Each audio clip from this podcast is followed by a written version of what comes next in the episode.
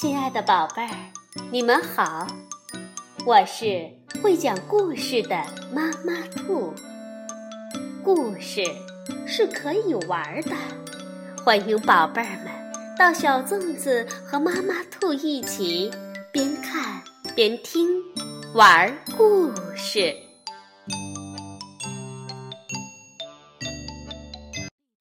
宝贝儿，晚上好。欢迎收听妈妈兔的花样故事。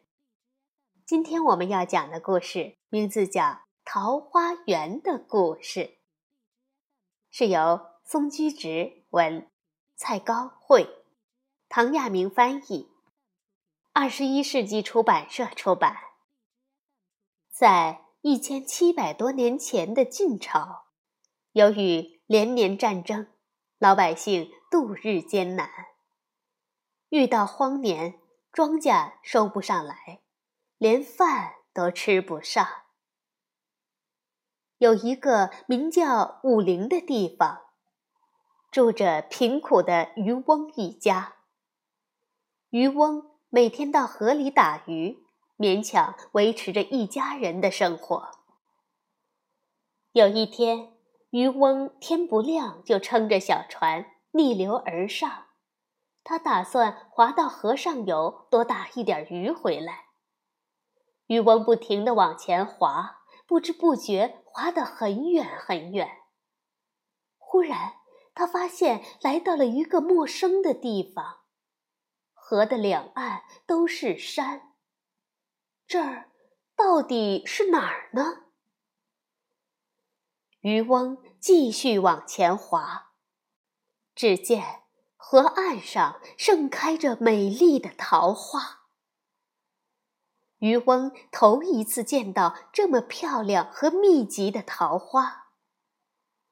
桃花沿着河岸一直延伸到远方，一片片粉红色的花瓣随风飘舞，落在河里，落在草地上。渔翁很惊奇。他一心想弄明白，这里究竟是什么地方。于是他继续往前划。小船沿着桃花前行，河道逐渐变窄了。在桃林的深处耸立着一座山峰，渔翁看到山的背阴处有一个山洞。从山洞里隐隐约约的透出一点亮光。渔翁跳下小船，把船系在岸边的树上。他往洞里张望了一下，然后小心翼翼地钻了进去。洞里黑黑的，很窄，刚好能过一个人。渔翁顺着洞前方透出来的微弱光线。手扶洞壁，一步一步地向前挪动，走了几十步，拐了一个小弯，猛然间光线刺眼，前方一下明亮起来，眼前豁然开朗。哦，从来没有见过这么美妙的风景！一块块耕作有序的稻田，一池池清澈见底的水塘。一片片繁茂翠绿的桑树和竹林，一栋栋整齐漂亮的房屋，田间小路纵横贯通，把各家各户连在一起，欢声笑语，鸡鸣狗叫，一片和平的景象。渔翁再仔细一看，在田里耕作。和路上往来的男女身上的穿着和自己没什么两样，不论是头发花白的老人，还是垂着辫子的小孩，看起来都很开心。这到底是什么地方呢？渔翁掐了一下大腿，怀疑自己是在做梦。有一位老人看到陌生的渔翁，十分惊讶。便走上前来问道：“呃，请问你是从哪儿来的呀？”渔翁从头到尾的讲述了从山洞钻过来的经过。老人听完后，把渔翁领到了自己的家里。老人全家杀鸡摆酒，热情款待渔翁。村里人听说来了个外人，纷纷赶来观看。他们都想从渔翁的嘴里打听到外面的消息。有一个人代表大伙儿向渔翁说：“从前我们的祖先。”为了躲避秦朝的战乱，逃到了这个与世隔绝的地方，就再没出去过。打那时起，不知过了多少年，我们与外界没有任何来往，一直在这个四周是山的地方过着安详和睦的日子。所以，我们对外界的情况。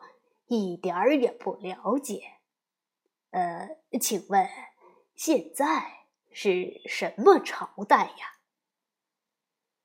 渔翁吃惊地说：“你们连现在是什么朝代都不知道吗？